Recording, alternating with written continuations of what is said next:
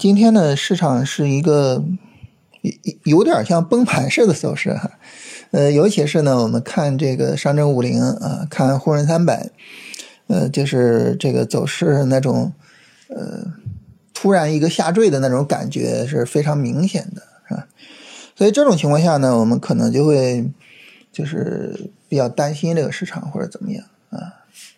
这个事儿呢，其实说起来也比较遗憾啊，就是节前的时候呢，呃，大盘其实是有三十分钟底部构造的，然后当时欧美的股市也是有三十分钟的底部构造。其实从仅仅从走势上来说啊，就是大家共振走一个反弹是吧？呃，一个很正常的走势。但是很可惜啊，就我们休市了。然后呢，欧美这个反弹我们没赶上，等我们开市的时候，他们又暴跌回来了，所以导致整个外部环境也不好。然后今天整个市场也没有什么信心，然后就崩掉了。嗯，那么在这种情况下，就是我们去看这个市场环境啊，其实市场环境还是呃比较明确的，是吧？这个波段下跌啊，现在还没有跌破四月末的低点啊。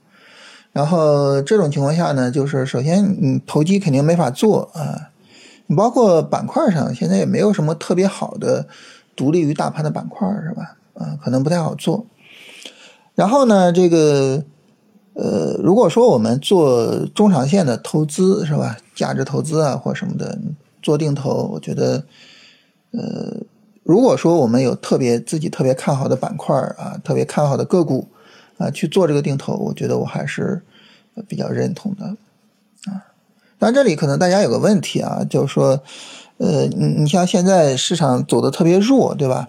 啊，市场特别弱，然后呢，呃。从基本面的角度上来说，现在好像也没有什么利好消息啊，呃，一大堆的利空，然后各种各样的什么俄乌局势啊、美联储加息啊、什么经济衰退啊、什么疫情啊、什么乱七八糟的，我我我们能够找到一堆的利空，但是好像找不到什么什么什么特别好的利好。那这个时候你说做这种中长线是吧？做这种价值投资它靠谱吗？呃，这个事儿呢，简单跟大家聊一下，就是。当然，我我以我的能力，我也说不好，就是说，什么样的股票是吧？什么样的板块特别的有投资价值啊？这个呢，需要大家自己去判断。但是呢，我们从操作、从理念的角度上来说啊，呃，一个波段下跌充分展开之后，这个时候，呃，如果说我们要去做这个，呃，中长线的一个布局也好啊，去做这种长期的规划，我觉得理论上来说是没什么问题的。这种基本面上的负面消息呢，其实不用太担心。为什么呢？因为每一次波段下跌，只要展开了，就一定会有一大堆的负面消息，这个是肯定的，是吧？你想，就是呃，行情跌了几个月了，然后一点负面消息都没有，然后一点这个利空都没有，怎么可能呢？这不可能啊，是吧？你就是没利空，市场也得找出来一些利空啊，对吧？所以呢，我们就看这些波段下跌，就是展开之后啊，跌了几个月之后，你发现每一次波段下跌啊，都会有一大堆的利空啊。你你春节之后是吧？三四月份的时候有什么利好吗？一点利好都没有，对不对？全是利空啊，是吧？啊，那我我我们再往前倒，就是几乎每一次这个呃波段下跌，其实都是这样，都是。呃，一大堆的，就是无无论是宏观层面也好，还是行业层面也好，是吧？就就都完蛋了啊，就行业不行了啊。所以，我觉得利空本身不是太值得我们去担心的事情。我们真正要考虑的是什么呢？就是我觉得真正要考虑的还是说，呃，我我们从各个角度去看一下这个问题，就是比如说有利空啊，有显而易见的利空。是吧？那么这些显而易见的利空，是不是真正的彻底的去改变？呃，无论是 A 股的投资逻辑也好，还是说我们自己看好的板块啊，我们看好的个股的投资逻辑也好，它有没有真正的从彻底上去改变这个相应的投资逻辑啊？你你像芯片是吧？芯片受到这个呃美国的那个芯片法案的影响特别大啊，无论是美国的芯片股还是我们国家的芯片股都崩盘。呃，但这个。这个这个法案对于中国的芯片企业，它究竟是有一个什么样的影响？我觉得这个东西还是需要我们有一个自己的独立判断，是吧？啊，所以就是呃，就是需要真正深入的去考虑这些问题啊，不能说听风就是雨，因为真的每一次波段下跌，跌下来之后，百分之百的会有一大堆的利空啊。反过来呢，就是你只要一涨，就有一大堆的利多。你像国庆期间看各种各样的新闻也好，或者什么也好，呃，利多最多的啊，这个呃市场最看好的板块是什么呢？就医疗器械，为什么看好呢？因为它涨了，是吧？因为它涨了啊！你往前推一个星期啊，那医疗器械就完蛋，是吧？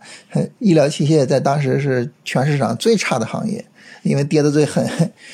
所以这个东西呢，就是不能不能跟着市场跑啊，一定要有自己独立的判断，就是这个行业我们到底能不能做，这个个股我们到底能不能做。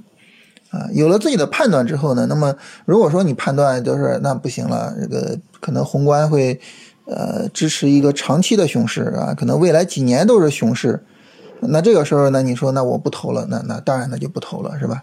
但是呢，如果说你自己的判断就是说，可能这就是一个波段下跌，然后呢，啊，我要去投，我慢慢的去投，那所以呃，根本的还是我们自己要有一个自己的一个独立的判断。在这一块上呢，我我自己总结是这样啊，就是短线下跌呢，它基本上不太对应什么呃大的什么利好利空什么的，基本上呢就是呃情绪推动的啊，就是资金推动的啊，就是走势。然后呢，这个波段下跌哈，基本上都会对应一些大的利空啊，每一次波段下跌，百分之百的会有一大堆的大的利空啊，这个是肯定的。然后熊市呢？熊市它是这样，是吧？熊市它它它一开始肯定也是呈现为一个波段的形式，啊，所以对应一大堆利空，好像就要完蛋了一样。但是呢，就是不涨，继续往下跌，继续往下跌。这个时候呢，就慢慢的开始会有一些看好的声音，然后看好的声音会越来越强。为什么呢？就觉得低估了嘛，是吧？跌得很了，低估了。啊，但是熊市还是会继续发展，继续发展，一直发展到什么呢？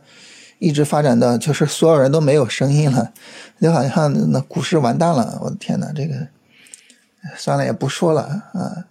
然后也没有什么大 V 说话，然后也没有什么 就是散户说话，就大家好像对这个这市场不关心了，是吧？整个市场了无生气啊。那个时候可能熊市就差不多了。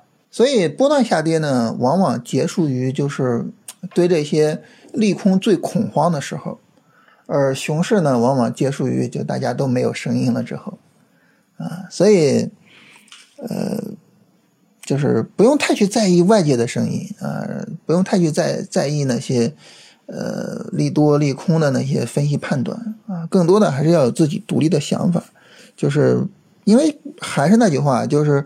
呃，走势上的操作格局，然后应该做什么很明确，就是如果你要做投资，就慢慢布局啊；如果你要做投机，就耐心等，是吧？它非常明确啊。在这种情况下呢，耐心等的就不需要多聊哈。呃，但是呢，你说做投资啊，这种布局的东西，这种东西这么多利空能布局吗？我认为就是我们要有自己独立的一个判断，不能够人云亦云，不能够被这些所谓的利空给给给给吓坏了。啊，这是这是我的观点啊，跟大家分享一下。